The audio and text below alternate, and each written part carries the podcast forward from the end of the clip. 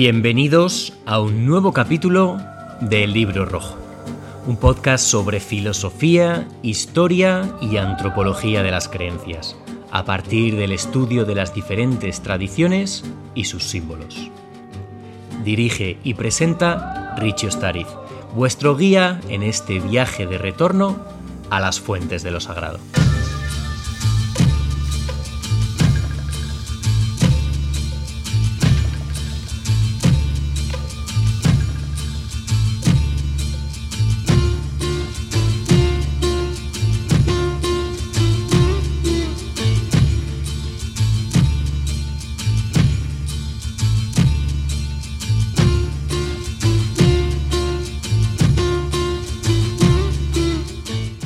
Capítulo 140.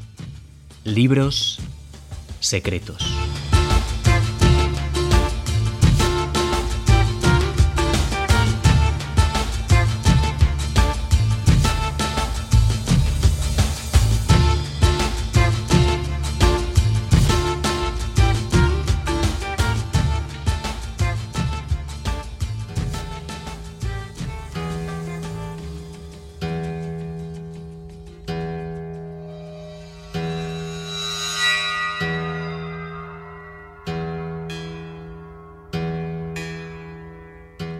Hay enemigos contra los que es inútil plantear batalla.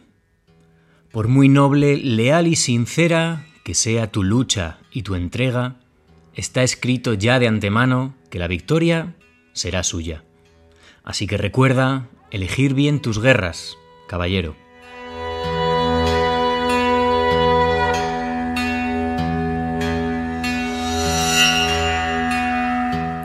En no pocas ocasiones de nuestras vidas las cosas no salen como deseamos o incluso como esperamos. No podemos controlar y el tiempo ni el espacio que no depende de nosotros, pero sí podemos y debemos controlar nosotros la actitud con la que afrontamos esos dichosos imprevistos. Aceptación y adaptación. Hay que intentarlo.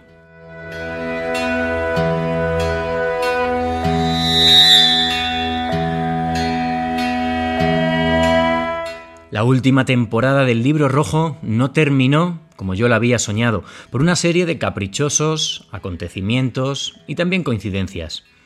Pero tenemos la suerte de que los ciclos comienzan de nuevo, y por qué no hacerlo empezar tal y como había tenido que terminar el anterior. Jacobo Siruela, es un honor poder compartir contigo este nuevo viaje de retorno a las fuentes de lo sagrado. Hola, buenos días. Un placer tenerte otra vez en el libro rojo Jacobo, un placer y un honor. Así que como digo, bienvenido y muchas gracias. Espero que estés bien y que hayas pasado unas buenas, vamos a decirlo, vacaciones o lo que hayas hecho este verano. Pues sí, eh, al menos eh, tranquilas, pero la verdad es que no he parado. ¿eh? no he parado porque ahora tengo muchas cosas que hacer y tal. Pero bueno, eh, como hay menos distracciones, uno puede trabajar tranquilamente. O sea que, y luego pues es plácido el, verano, los baños, el sol, en fin, es, un, es un momento plácido para todos, ¿no? Qué bueno, qué bueno.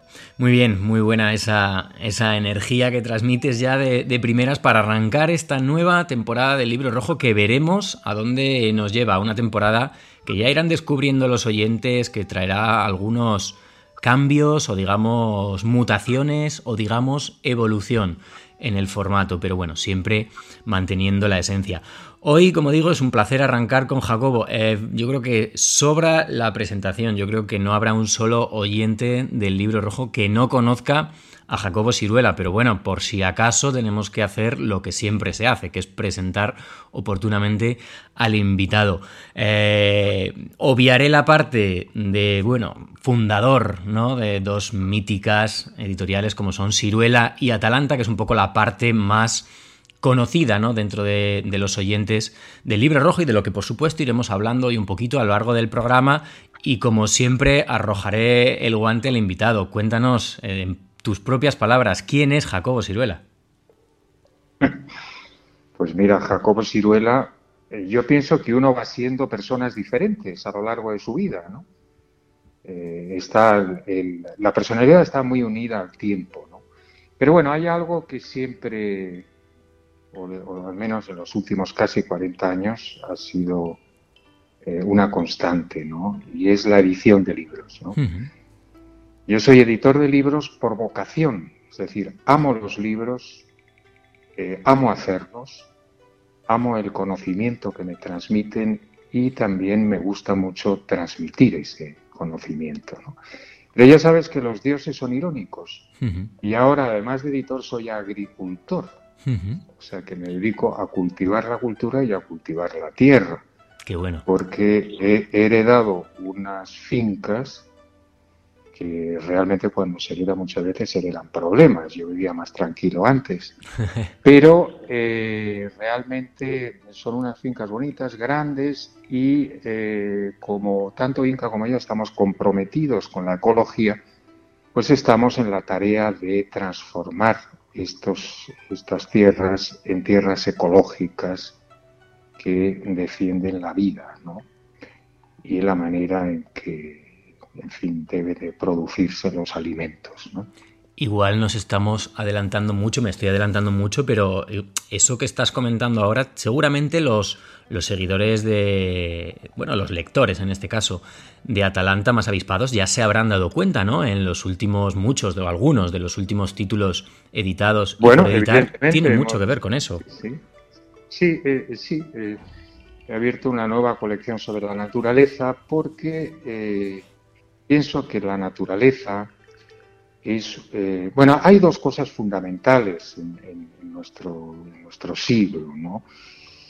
La gente está muy enredada en cuestiones políticas y tal, que, yo, yo soy muy escéptico en esto. En cambio, hay, hay, hay, dos temas fundamentales. Uno es la naturaleza y, otro es la tecnología. ¿no? Entonces, la, la, naturaleza realmente, eh, nuestro progreso está destruyendo la vida está destruyendo la naturaleza. Y nos enfrentamos a un cambio climático eh, muy serio.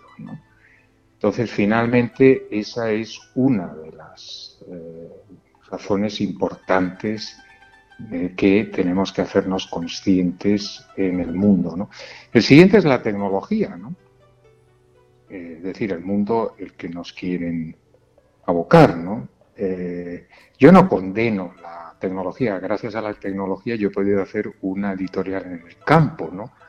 Pero este mundo de robotización, de cyborg, en fin, todo esto eh, me interesa mucho porque en el fondo lo, único que presenta ahora la modernidad, el único, digamos, eh, la única salida que presenta la modernidad es la tecnología. Pero esto, si reflexionamos un poco, significa que lo que va a evolucionar son las máquinas, seguramente los seres humanos van a involucionar. Y entonces yo estoy cada vez más, eh, eh, este, es decir, eh, más comprometido con estas dos maneras de ver el mundo y cómo la reflexión tiene que ir unida a estos dos, estos dos temas. Has hablado, Jacobo, de modernidad, ¿no? Hoy vamos a hablar un poquito, vamos a estar charlando sobre libros, eh, ya, lo, ya, lo, iremos viendo, y sobre, bueno, también una publicación firmada por ti que es Libros Secretos. En esta obra hablas precisamente también en un momento sobre la modernidad, ¿no? Y relacionas esa modernidad con la pérdida del sentido originario de la palabra mito. Aquí en el libro rojo hablamos mucho de mitos, de mitología, de leyendas, de la tradición. ¿Por qué ha perdido el mito ese sentido originario? Bueno, la modernidad ha volcado eh, todo su progreso en el mundo exterior. Y sin embargo, eh, a mi gusto, ha descuidado mucho lo que es el mundo interior. Los mitos hablan en el fondo del mundo interior, es decir, si uno lee literalmente los mitos son bellas mentiras. Pero si uno las lee simbólicamente, están hablándonos de, eh, digamos, de asuntos psicológicos profundos que atañen a todo el género humano, ¿no? Y de transformaciones interiores que tienen que hacer las personas y crecimientos espirituales que tienen que hacer para afrontar la vida. Entonces, eh, la modernidad, mm, desde mi punto de vista, vivimos una tardomodernidad y deberíamos entrar en una transmodernidad, es decir, superar la modernidad. Yo para mí estamos aún muy atados al siglo XIX. Por ejemplo, eh, los nacionalismos que están tan de moda ahora en Inglaterra o en Cataluña, pues son asuntos decimonónicos, ¿eh? que tuvieron su auge en, el siglo XIX. Esta especie de materialismo, yo soy muy partidario de la ciencia, pero creo que la ideología de la ciencia pues ha traído eh, un materialismo muy restrictivo, ¿no? porque parece que ahora los únicos que imparten la verdad son los científicos. Y la ciencia se ocupa del mundo material, pero aparte del mundo material está eh, el mundo, eh, digamos, la psique, ¿no? Todo lo que es psique. Y eso existe, porque la experiencia es también real, es tan real como los átomos. Porque no podemos decir que el amor no existe. El amor existe. Ya lo existe de una manera más potente que el árbol que tienes enfrente, que también existe. Entonces, eh, eh, bueno, yo todos estos asuntos los tomo en cuenta y por eso Atalanta toma caminos laterales. Cuando, pues, sí, cuando, cuando, por ejemplo, también en el propio, bueno, en esta obra de la que vamos a estar hablando hoy, hablas como en un, en un lenguaje también muy, digamos, a medias entre alquímico y junguiano, ¿no? Que esa modernidad hmm. no ha sabido convertir los eternos opuestos en complementarios. Estamos hablando de estos dos opuestos, ciencia y espiritualidad. Sí, sí, e, e, evidentemente son, son opuestos. Y entonces eh, eh, las personas de la ciencia dicen, no, todo eso son mentiras. Y los del espíritu dicen, bueno, la ciencia es horrible. Pero no, es decir, yo creo que son complementarios. Es decir, la ciencia se ocupa del mundo material y no tiene por qué hablar del mundo espiritual, que desconoce. Por ejemplo, muchos eh, científicos o muchos materialistas desprecian la alquimia y no saben que Newton estuvo 10 años estudiando la alquimia. Newton no era ningún imbécil. ¿Eh? Lo mismo que Jung no era ningún imbécil, ni Paracelso. Entonces la alquimia, que tiene que ver con procesos interiores, procesos puramente espirituales de la psique que eh, se hacen a través de un arte, que es el, arte de transmutar metales, de transmutar un, metal en bruto y todas las transformaciones que pasa la tanor son las transformaciones que pasan que pasa el alma para unirse finalmente con el espíritu. Todos estos son simbolismos que no se pueden explicar de forma coloquial, ¿eh? pero eh, Quiero decir, pues, eh, que muchas veces se desprecia aquello que se desconoce y se es víctima de las ideologías y las ideologías siempre hacen esquemas, ¿no? Reduce, son siempre reduccionistas porque cuando uno tiene una ideología ya para de investigar, ya se asienta en eso y se vuelve más o menos dogmático. Es obvio el interés de Jacobo Siruela por la, por la alquimia, ya aprovechando un poco la, referencia. Ahora yo pregunto, ¿es un interés meramente espectador o es Jacobo Siruela un alquimista? ¿O lo ha sido? ¿Qué encuentras en, la alquimia? ¿Por qué esa fascinación? No, yo, yo he sido un, digamos, un estudiado la alquimia y eh, de, un, de un punto de vista más bien junguiano, ¿no? es decir, más bien psicológico. ¿no? Y bueno, se puede decir que puedes practicar ese tipo de, alquimia. Eso no quiere decir que a lo mejor yo en el siglo XVI hubiera sido un alquimista, ¿eh? porque eh, me parece fascinante la alquimia, es una cosa fascinante. Y, eh, y, es un arte, es verdad, ellos lo llamaban el arte, ¿no? Y entonces se, se, fue haciendo cada vez menos operativo y, y más intelectual. Y yo, por ejemplo, el Atalanta Fugiens claro. o, el, o el, liber, el Mutus Liber, pues es cuando la alquimia ya se vuelve, digamos, eh, o sea, se hacen libros, ¿no? que explican mediante imágenes los pasos uno a uno de, de la obra, ¿eh? o sea, de la, y, eh, pero que en el fondo tienen una, una, significación interna, ¿no? Una significación interna. Y entonces pues hay unos, unos, unos, unos pasos donde al principio pues vas a la depresión absoluta, tocas fondo, luego subes a la, que es el albedo, ese es el nigredo, luego viene el albedo, que sube, sube, sube, subes, eh, en fin, al,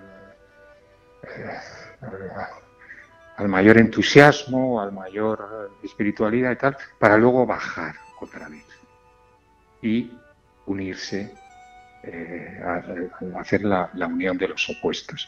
Realmente, si hiciéramos la unión de los opuestos, es decir, si hubiera en este siglo la unión de la ciencia y la espiritualidad, que no lo vieran como opuestos, porque a la ciencia le, le falta espiritualidad, a nuestro mundo le falta sentido, nuestro mundo carece de sentido, absolutamente. Como comprenderás, eh, parten de que toda esta maravilla del universo y de y de la naturaleza es obra de la nada y del azar. Para mí hace falta tener una fe inmensa para creer en eso. Porque a mí la lógica me dice que de la nada no sale nada. Es mucho más lógico lo que dijo Aristóteles del primer motor. Ahora, el primer motor, lo divino, pues es lo inefable. No es, un, no es el personaje de Yahvé. El personaje de Yahvé es un símbolo. Es decir, claro, si tomamos literalmente las religiones, Nadie se cree que el mundo eh, se hizo en seis días, pero es, es absolutamente simbólico, ¿no? Como todas las religiones son simbólicas. Y las religiones son experiencias interiores, no son, son más que eso. Y incluso hay una ciencia de esas experiencias interiores, como es la alquimia, como es la meditación asiática, como es cantidad de cosas, ¿no? Pero se toman como que no es eh, y realmente se debería difundir los dos saberes. Y entonces el mundo realmente eh, estaría completo. El mundo para mí ahora está incompleto. Está de mediado, como el, cuento de Calvino. O como ese Kali Yuga, ¿no? Un poquito abandonando esa parte, la, la humanidad abandonando esa parte de contacto con sus mitos, con sus tradiciones. Sí, bueno, Kali Yuga, claro, es la etapa apocalíptica de... De alguna manera estamos en eso, ¿no? Pero, en fin, están hay eh, elementos muy negativos y otros elementos positivos de cambio, ¿no? Pero vamos, estamos en un momento delicado. Has mencionado, Jacobo, una obra que aparece, bueno, que la desarrollas y que la descubres en este, en este libro tuyo, en Libros Secretos, que es, para, terminar un poquito este, este pequeño rato hablando de alquimia, el Mutus Liber, el libro mudo. ¿Qué tiene este libro que te fascina tanto? Bueno, ya he hablado bastante de, la alquimia. Es que eh, si lees el libro, pues claro, voy eh, analizando imagen a imagen y tal, pero y luego pues eh, al final digo lo, que es la alquimia. Pero vamos, es de los libros, eh, digamos, tanto el Atalanta Fugins como el, el Libre, pues son los dos libros, digamos, con grabados más importantes del siglo XVII. ¿no? Hablando de grabados, de pintura, de arte, hemos dicho que, bueno, pues tú eres un editor de libros, pero querías haber sido pintor. Sí.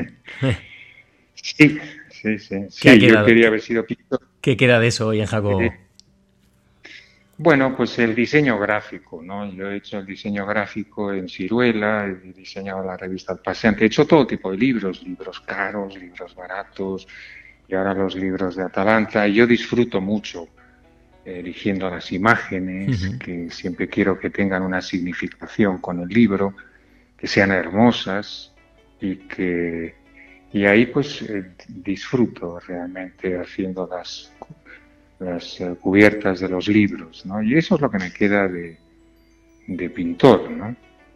Es curioso porque incluso en esa pasión primera ¿no? de, la pintura, del arte, la has derivado hacia algo más técnico como es el diseño para orientarlo a esa pasión que son los libros.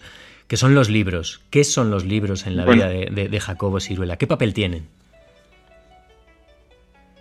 Bueno, los libros son parte de mi vida. Yo siempre digo que es un arquetipo platónico, ¿no? Eh, bueno, Platón pensaría que sí, que es un, que es un arquetipo. Yo por eso no he querido hacer eh, libros electrónicos. Claro. Yo, hemos defendido el libro real y sensual frente al libro electrónico. No estoy en contra del libro electrónico, pero yo no, no participo en ello. Y en ese momento me, nos tacharon de retrógrados y tal, porque la gente se pensaba que el libro electrónico era el paso del, libro, es como el, el, paso del barco de vela al barco de motor, ¿no? Pero no ha sido así, es decir, ha fracasado. Eh, digo, como eh, la gente quiere seguir teniendo libros. Y esto, claro, eh, como tenemos una larga tradición de libros, incluso se han hecho estudios psicológicos que los niños, pues, eh, bueno, quizá los niños ahora, pero las personas asimilan peor en pantalla que en letra impresa. Y lo que pasa es que ahora, como nos pasamos la vida frente a la pantalla, eso también creo que es algo que no debe ser bueno, porque la pantalla no es la realidad, o sea, nos estamos alejando de lo vivo. Lo vivo es la naturaleza. Y, la, pantalla tiene una luz muerta y todo es, es, un, es, verdad que tiene unas posibilidades inmensas, ¿eh? todos las utilizamos, pero empieza a ser algo que está alienando ¿no? excesivamente. A... Tú ahora andas por la calle y realmente es una cosa muy rara, aparte de que todo el mundo está embozado, como un cuento de literatura fantástica, todo el mundo va mirando a, su móvil, ¿no? No va mirando a la calle. Ya que has mencionado, Jacobo, precisamente a los niños, ¿Cómo era Jacobo de niño en el sentido de la relación con los libros? ¿Recuerdas cuáles fueron tus primeros libros? Sí, claro, claro. Pues mira, yo, yo era un, enamorado de Tintín. Qué bueno. A mí me encantaba Tintín y tenía todos los libros de Tintín. Y, eh, y luego, bueno, el colegio Platero y yo, me acuerdo también.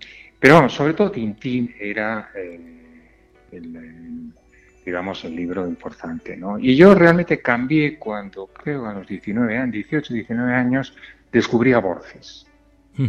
Y entonces, eso para mí fue algo, una revelación extraordinaria. Y como Borges, no solamente su literatura me pareció prodigiosa y distinta a todo, eh, también como él habla continuamente de literatura, pues fui leyendo todo lo que decía Borges que le gustaba y que había que leer. Entonces debo decir que Borges ha sido mi iniciador a la literatura y eh, mi, vamos, mi, guía, ¿no? Qué maravilla, qué maravilla. En, esos años. Ahí nos quedamos, ¿eh? Con ese dato, con Tintín. sí. De alguna manera, y bueno, estoy abriendo ahora comillas, de alguna manera todos los libros tienen secreto, cierro comillas, dicho por, por ti, Jacobo. ¿Qué secreto o por qué tienen secreto los libros?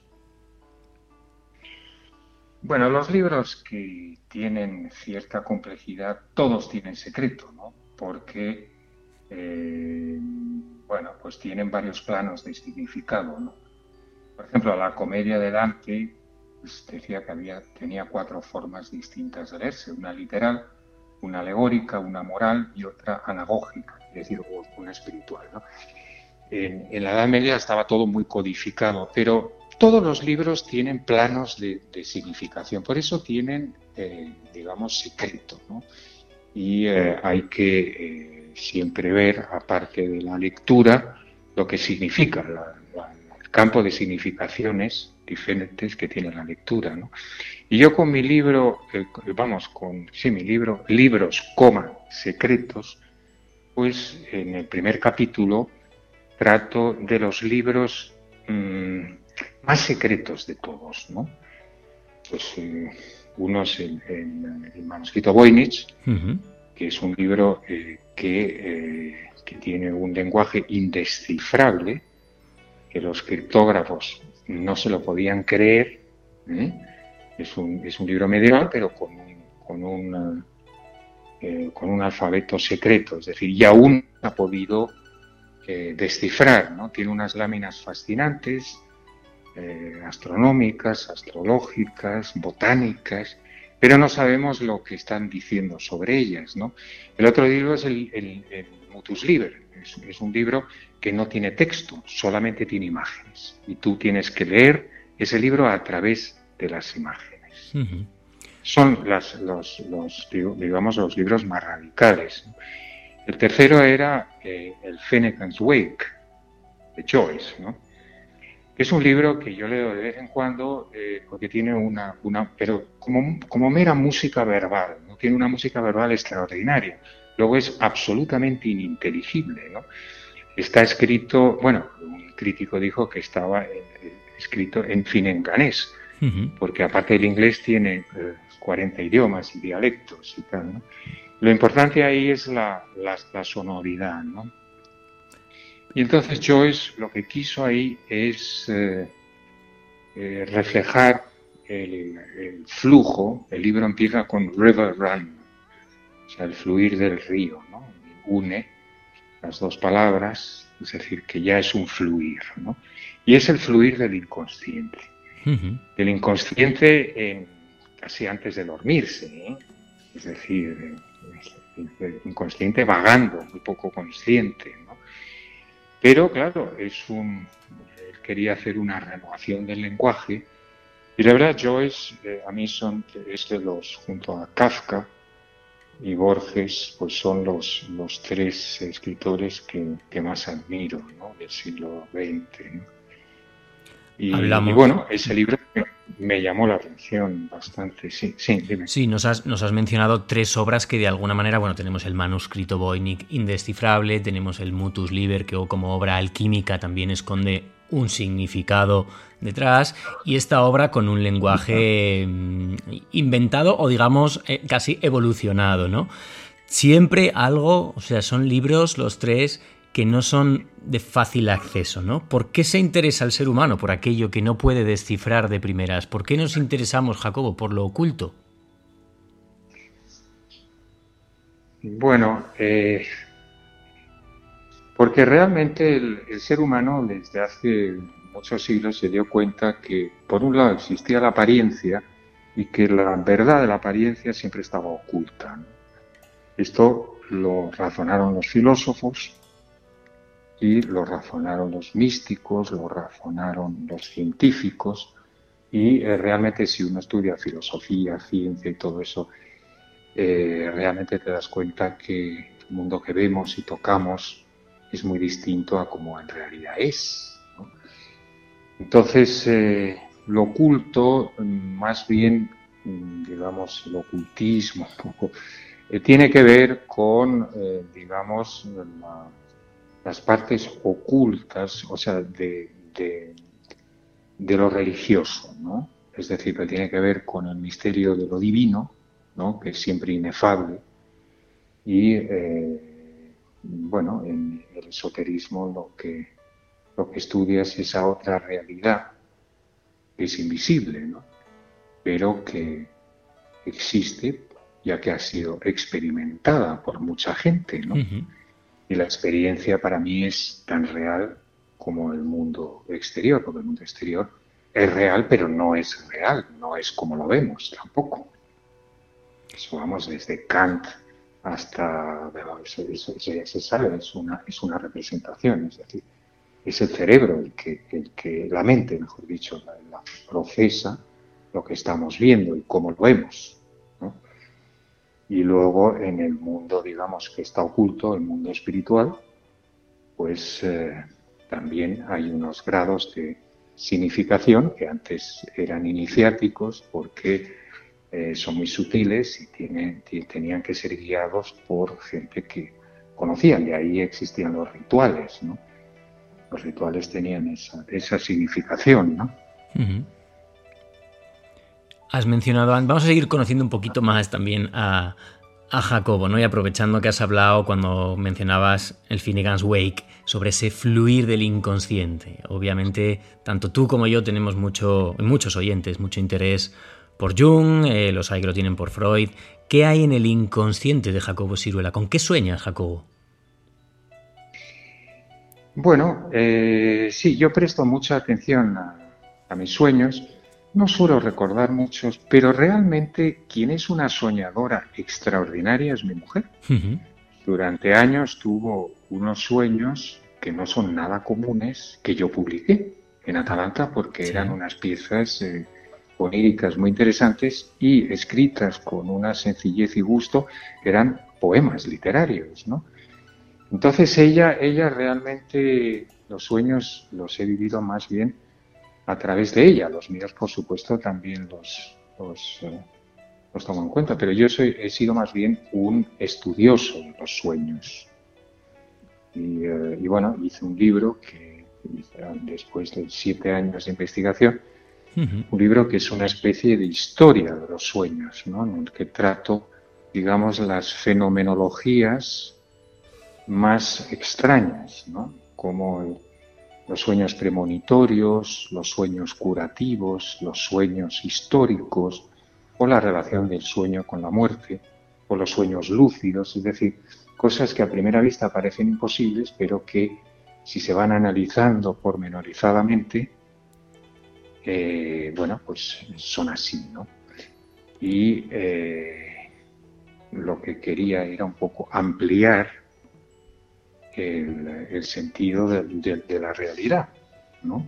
Que es un poco como, como Atalanta, ¿no? Es decir, vivimos un mundo muy estrecho, de que al pan pan y al vino vino, pero bueno, aparte de eso hay muchas cosas. Y esas cosas son las que yo quiero dar a, a conocer porque pienso que una de las cosas más importantes es la amplitud, ¿no? Debemos de abrir nuestro campo de visión, ¿no? Tener esa curiosidad para, para, para, abrirnos, ¿no? A lo que en principio... Eh, pero por supuesto sin perder la cabeza, ¿no? Porque en todas estas cosas hay mucha gente que pierde la cabeza. De ahí vienen las supersticiones, ¿no? Pero las supersticiones para mí existen en los dos polos, ¿eh? tanto en el materialismo como en el, en el espiritualismo. Pues hay muchas cosas New Age que a mi gusto simplifican, ¿no? Total, total. Estas cosas no, no son sopa, caballo y rey, ¿no? Es decir... Eh, no sé si nos quieres contar, Jacobo, cómo surgió la idea de fundar Atalanta, pero para mí más importante ah, es, eso es, es, es, saber un poco de lo que estabas hablando justo ahora mismo. ¿Cuál es la filosofía o cuál es, mejor dicho, la misión, ¿no? Como si habláramos ahora mismo de, branding. ¿Cuál es el brand idea? ¿Cuál es el propósito? ¿El porqué? ¿La motivación? ¿Lo que guía a Ediciones Atalanta? Obviamente a Jacobo y a Ciruela. A, a Jacobo y a Inca a, la hora de publicar. Sí, en Ciruela, por ejemplo, empezaré por ahí, eh, que empezó en 1982, pues fue la idea de dar a conocer la literatura medieval, ¿no? Eh, yo había estudiado y había quedado fascinado con la literatura medieval. Y esos libros tuvieron un éxito tremendo. ¿Por qué? Porque la Edad Media es precisamente la opuesta de la Edad Moderna. La gente necesita el opuesto. Y entonces estaban fascinados con esa, esa literatura, de esa sencillez tan enorme que tiene una carga simbólica tan, tan profunda, ¿no? como de una manera tan, tan fresca, ¿eh? que se recitaba en las cortes con un laúd, o. Eh, se estaba hablando de cosas muy importantes, tanto las leyendas del Graal como eh, Tristán e Iseo. Bueno, cuando yo vendí Ciruela, bueno, me retiré a, a Lampurdán, donde compré una casa y ahí hemos vivido bastante tiempo. bueno, pues eh, otra vez tenía el gusanillo de... Eh, me faltaba algo, ¿no? Que era eh, publicar libros, ¿no? Tenía, había ganado algo, que era leer, estudiar, ¿no? Porque yo antes solamente leía lo que tenía que publicar y eso me pareció un empobrecimiento. Yo soy una enamorada de la cultura, entonces hay editores que lo que les interesa es, es eso, pero a mí no. Entonces vendí para poder leer, todo lo que quería y estudiar todo lo que quería. Pero entonces, claro, no quería hacer una ciruela 2. Y entonces me marqué tres colecciones para no hacer un, uh, un, saco donde cabe todo. que pasa muchas veces en las editoriales. Y entonces eh, dije, bueno, todo el mundo está obligado, más o menos, o, quieren eh, publicar novela. Nosotros no vamos a publicar novela, vamos a publicar relatos, aforismos, es decir, eh, obra breve, ¿no? un poco por, compensar lo que hay, aunque se diga que no venden, que en parte es verdad, se vende poco el relato en España. Y entonces ahí era la primera colección que es Arts Brevis. ¿no?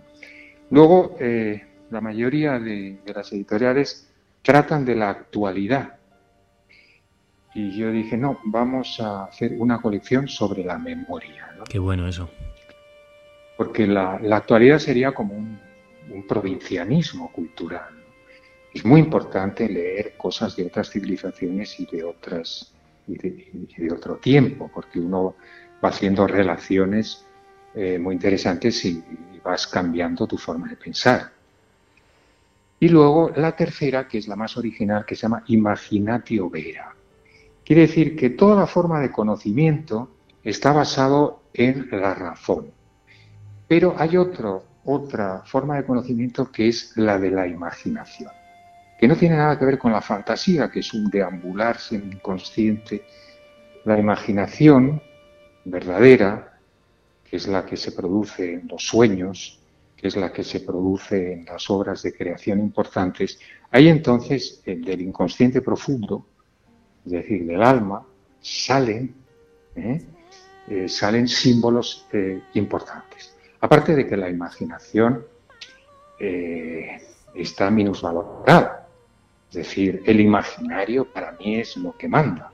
Es decir, muchas ideas políticas eh, están mm, eh, gobernadas por, el imaginario.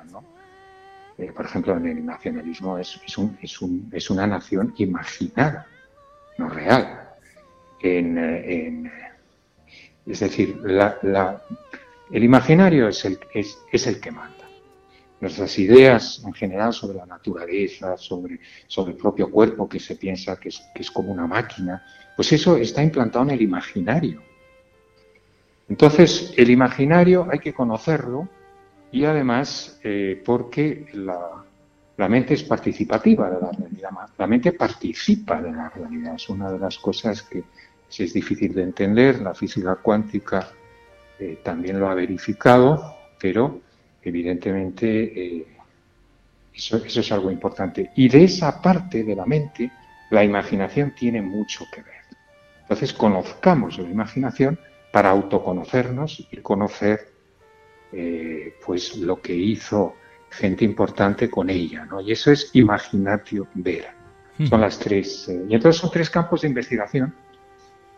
Y ahora eh, la última es Liber Naturae, que es el libro de la naturaleza, porque pienso que ahora es importante tener una nueva idea de la naturaleza. Hemos heredado una idea de la naturaleza eh, errónea, absolutamente. Pues no sé si relaciona. Sí, sí, perdón. No sé si relacionado o no, pero te voy a preguntar por otra obra que tú mencionas en tu, en tu, en tu libro, Libros Secretos. La arquitectura natural, no lo voy a decir en francés, que me da bastante mal. ¿De qué trata esta obra? No, es una obra deliciosa. Es una obra que hizo un, un señor de solamente 252 ejemplares, inencontrables ahora, y él, la, escribió en, en, latín y firmó con el, con el, eh, con el nombre alambicado de Petrus Telemarianus, y dice que traducida al francés por, por Alexandre Rouillet, que es el verdadero eh, autor del libro. ¿no? Entonces es un libro bastante curioso, que yo lo, conozco por Jocelyn Godwin, eh, que lo rescató. Y entonces, eh, bueno, la obra tiene abundantes grabados y numerosas fórmulas matemáticas y tiene el, propósito intelectual de enseñar a construir casas con materias naturales. Pero bueno, esto no tiene nada que ver con, con, la actualidad, porque las materias son según las leyes secretas de la naturaleza. Que consiste en nada menos en, aplicar las leyes universales de la geometría, digamos, del universo, las ideas pitagóricas a la arquitectura. Y dice que está basado en el tantrismo, está basado en el pitagorismo, y, eh, bueno, es una obra bastante, bastante eh, curiosa que eh, intenta razonar que el número es la esencia oculta de, eh, que, se oculta tras las apariencias de las cosas naturales y, eh, y bueno, que opera a través de lo bello. El número hablamos de la, de la matemática, la proporción, ¿no? Exacto, la matemática y la proporción.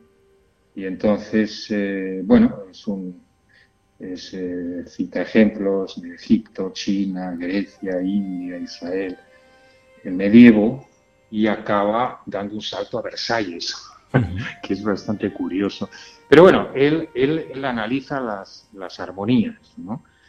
que realmente en, eso se, esto tuvo otro auge. Bueno, en la Edad Media, por supuesto, las catedrales góticas están totalmente inspiradas por eso. Eh, por supuesto todos los templos antiguos eh, eh, y, luego el, Renacimiento a través de Ficino y todo el redescubrimiento del neoplatonismo y todo eso, pues claro, es decir, el Renacimiento de nuevo está basado en la en las armonías que fueron haciéndose cada vez más rígidas, cada vez más racionales y que mm, perdieron un poco su vitalidad primordial. Eso según los grandes eh, sabios o pensadores del pasado, pero según tú, Jacobo, ¿crees que existe un orden cósmico que regula, que armoniza la, la, existencia? Aunque antes ya nos dabas una pista y por supuesto la pregunta, la gran pregunta del millón. Si es así, ¿quién o qué lo ha diseñado? Bueno, eh, como comprenderás, ahí estamos entrando en terrenos de lo inefable. Evidentemente, eh, en la naturaleza mm, hay una armonía y hay un sentido de todo. No es como pensaron los pitagóricos, ¿eh? aunque también, por ejemplo, podemos analizar las flores y las flores tienen una, una rigurosa geometría, ¿no?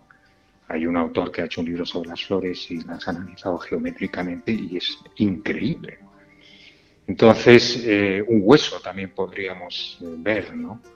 Es decir, que, digamos, la armonía, yo creo que existe, pero es una armonía fluida, ¿no? Es decir, yo para mí la, realidad eh, no es la materia, la materia es energía.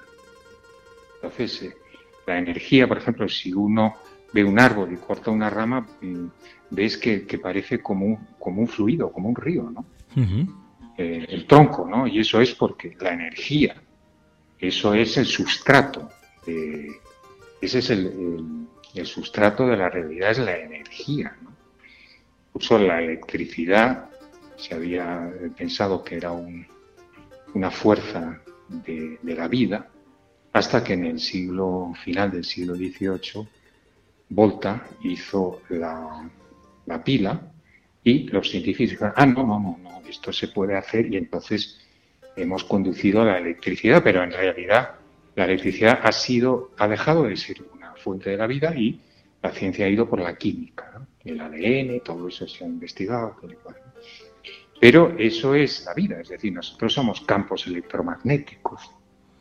Por eso es eh, todas estas 5Gs y todo esto, todo esto es una polución electromagnética increíble. Total. Es también, aparte de la, de la contaminación, pues también está la contaminación electromagnética.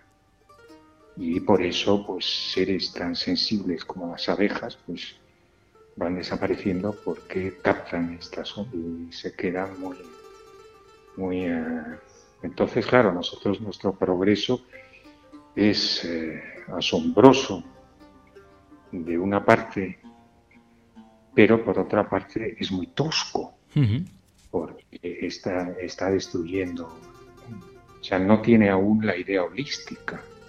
que ya la ciencia ha dicho, es decir, que todo está interconectado, no, no hay nada separado, todo forma una unidad, una totalidad.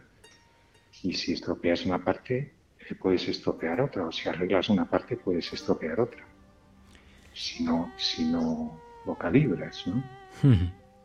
Hay, un, hay una obra de las que mencionas también, y ya estamos llegando eh, casi al final, que a mí creo que ha sido la que más me ha impactado porque mm, no la conocía, a lo mejor también un poco pues por eso, por mi profesión, ¿no? Como, como diseñador, acostumbrado a trabajar con formas, con colores.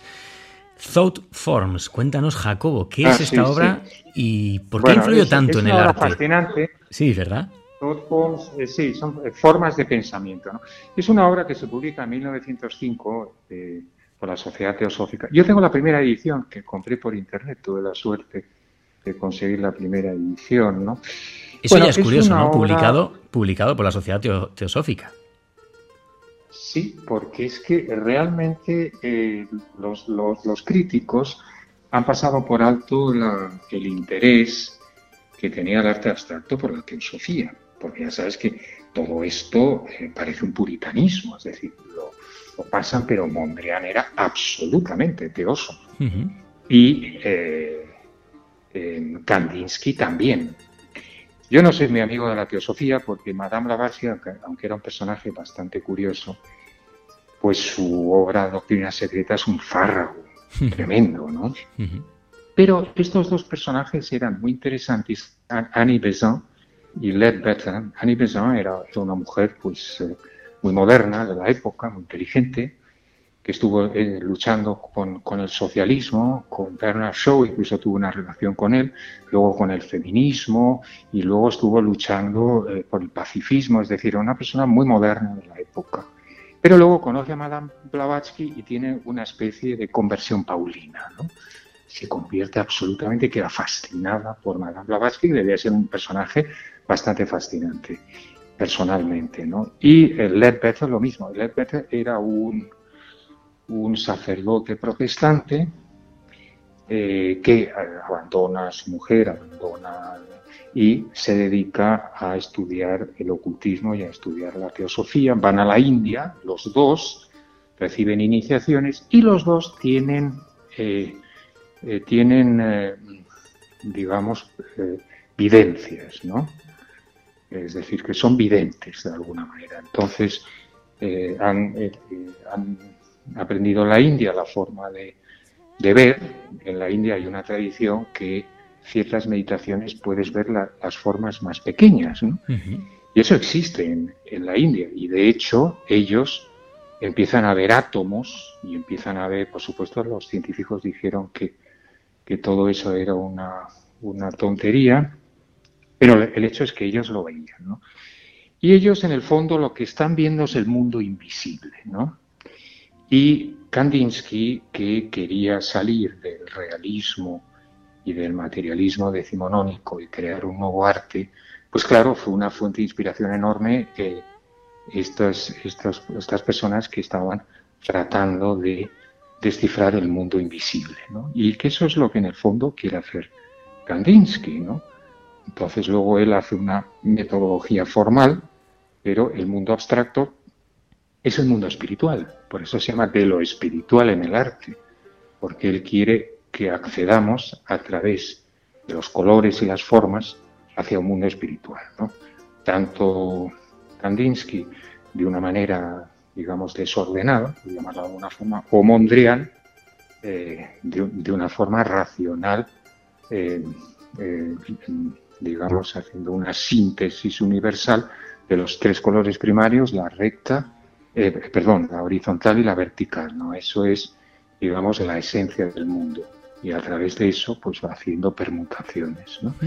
Pero, eh, es decir, no se ha hablado de esto, pero, pero, y fíjate que yo también hablo en el libro, que realmente habría que hacer, incluso me vi tentado de hacer un librito sobre el, arte abstracto, contándolo de otra manera, porque los primeros autores abstractos no son eh, Kandinsky y, Mondrian. Es eh, Leonora Hofton, que era una mujer que precisamente empezó a hacer unas obras abstractas eh, eh, por eh, espiritismo. ¿no? Ella hacía espiritismo, que era una cosa que estaba muy de moda, digamos, en la Inglaterra del siglo XIX, pero esto podía ser anecdótico si las obras fueran malas, pero, pero las obras son e-, extraordinarias desde mi punto de vista, ¿no? Y eso estamos hablando de 1855. Bueno, ahora no me acuerdo bien la, la, época, ¿no? Pero vamos, muy, eh, eh, muy, muy al principio, ¿no? Y luego hay otra autora que también, eh, bueno, que, que, también se, se, dio bastante importancia últimamente, que estudió en, en no, perdón, que expuso en, en la Guggenheim, eh, ahora no me acuerdo del nombre, qué tontería. Hmm. Pero bueno, también ella hizo cuadros de dos metros en 1905 y el primer cuadro abstracto es de 1912. Pues desde esa cercanía. Sí, perdona. Sí. No, no, nada, dime, dime. No, me refería, iba, y ya para ir terminando, decía que desde esa cercanía un poquito en el tiempo, ya de ese arte abstracto, de ese arte contemporáneo, yo para terminar quería viajar muy atrás en el tiempo hasta ese primer héroe, ¿no? Que también mencionas en tu libro, que fue Gilgamesh. No vamos a hablar mucho de Gilgamesh hoy porque se han dedicado ya bastantes, bastantes minutos en este programa, ha salido en muchos capítulos, pero sí que me interesa la figura del héroe, Jacobo. ¿Quién para ti es un héroe hoy? ¿Podemos serlo todos? Mm. Bueno, si, si nos atenemos a lo que dije antes y los mitos describen el mundo interior, o sea, el significado del mito es interior, no exterior ni literal, pues digamos que todas las personas que intentan transformarse interiormente, dar un salto importante, pues eso son, eh, digamos, es un, una, tarea heroica, ¿no? Porque entrar en las profundidades de uno mismo, pues eh, es la tarea heroica, ¿no? O sea, que puede ser cualquiera que quiera hacerlo, ¿no? Ese, claro, nos lleva clarísimamente a, bueno, a cerrar un, un círculo también, precisamente, mira, como decía yo al principio, a cerrar un círculo, un ciclo que, comenzamos hace, bueno, pues también tú y yo ahora, ahora, hace unos más o menos tres años, dos años y medio, cuando mm. dedicamos un capítulo a hablar, por supuesto, de nuestro gran Joseph Campbell, ¿no? Eh, héroes. Atalanta, por fin, tal y como lo hemos pedido muchas veces, va a publicar ese viaje del héroe, ese héroe de las mil caras. Con muchas ganas de ello, ¿no? Sí, es una nueva edición. Bueno, es un libro eh, que ha estado circulando bastante en la edición del Fondo de Cultura Económica. Eh, es decir, no es un libro así inédito que haga, que haga falta de, escribir. ¿no? Eh, bueno, describe todas las, digamos, las, em, las fases del, del, del héroe, ¿no? desde la salida, la consumación, el regreso, etcétera en, diferentes héroes, ¿no?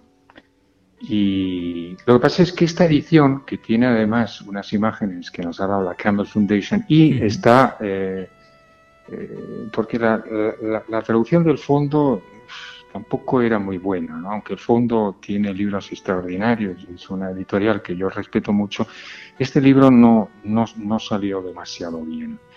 Entonces, claro, la, gente ahora podrá tener una buena edición de, uno de los libros más importantes de, Campbell, ¿no? que, es, que es este, ¿no? que sale el, el, mes que viene. ¿no? Pero bueno, también hay otro libro que quisiera resaltar, Por supuesto. que sale ahora dentro de poco, que se llama Poder del Sueño. Relatos antiguos y modernos reunidos y presentados por José Calois.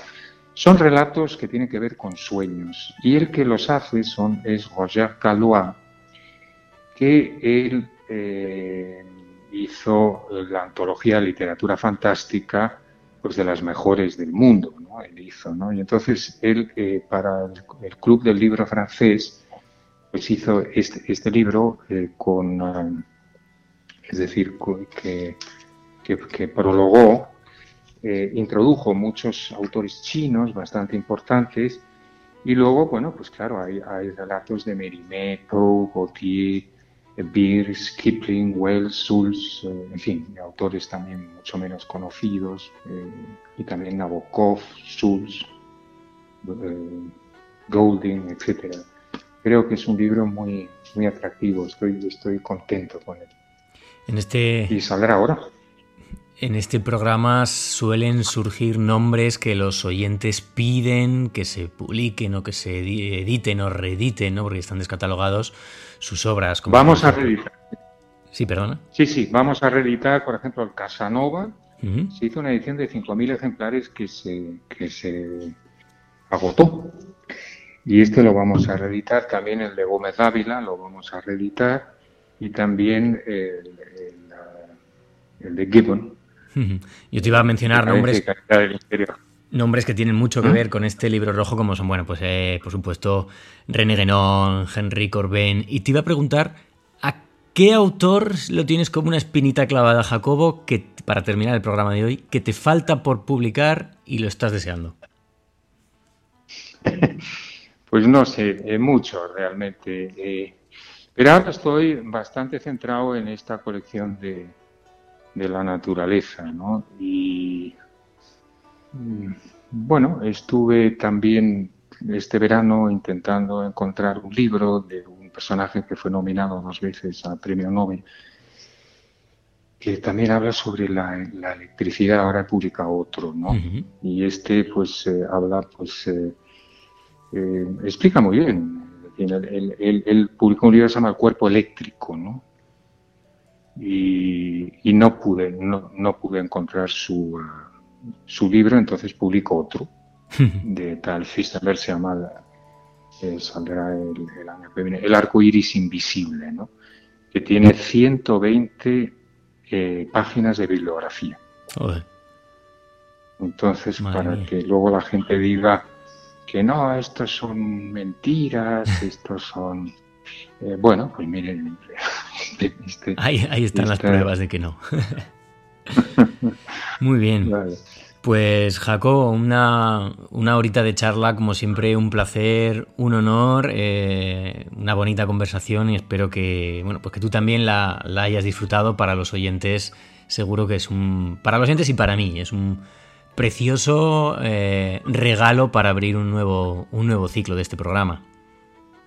Mm. Muy bien, pues yo también estoy encantado de volver a charlar contigo y estar en este programa que tiene tantas afinidades con mis intereses intelectuales. Por supuesto, y bueno, de hecho yo creo que la, propia existencia del programa hoy, a día de hoy eh, tiene mucho que ver con tu figura, con tu labor, con tu empeño en, difundir y en, transmitir, ¿no? es una palabra que me gusta mucho, ese, ese legado cultural, porque estoy seguro que sin sin Ciruela y sin, y sin Atalanta, pues este programa nunca, nunca, hubiera, nunca hubiera existido. Así que, pues personalmente, pues darte. Muy amable. Darte las gracias y, bueno, pues. Eh, por supuesto, mandarte toda la energía del mundo para, para seguir adelante y, que, y que estemos en contacto y que podamos seguir charlando muchas veces. Muy bien, pues gracias, Richie. Un abrazo enorme para ti y para Inca también. Gracias. Hasta pronto.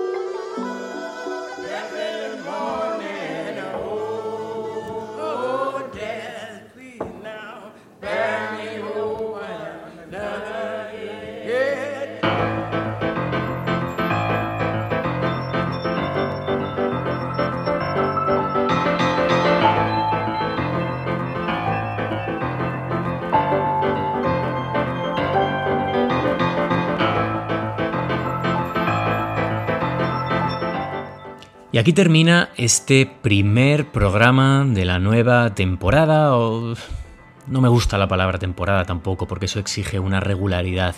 Llamémoslo de este ciclo.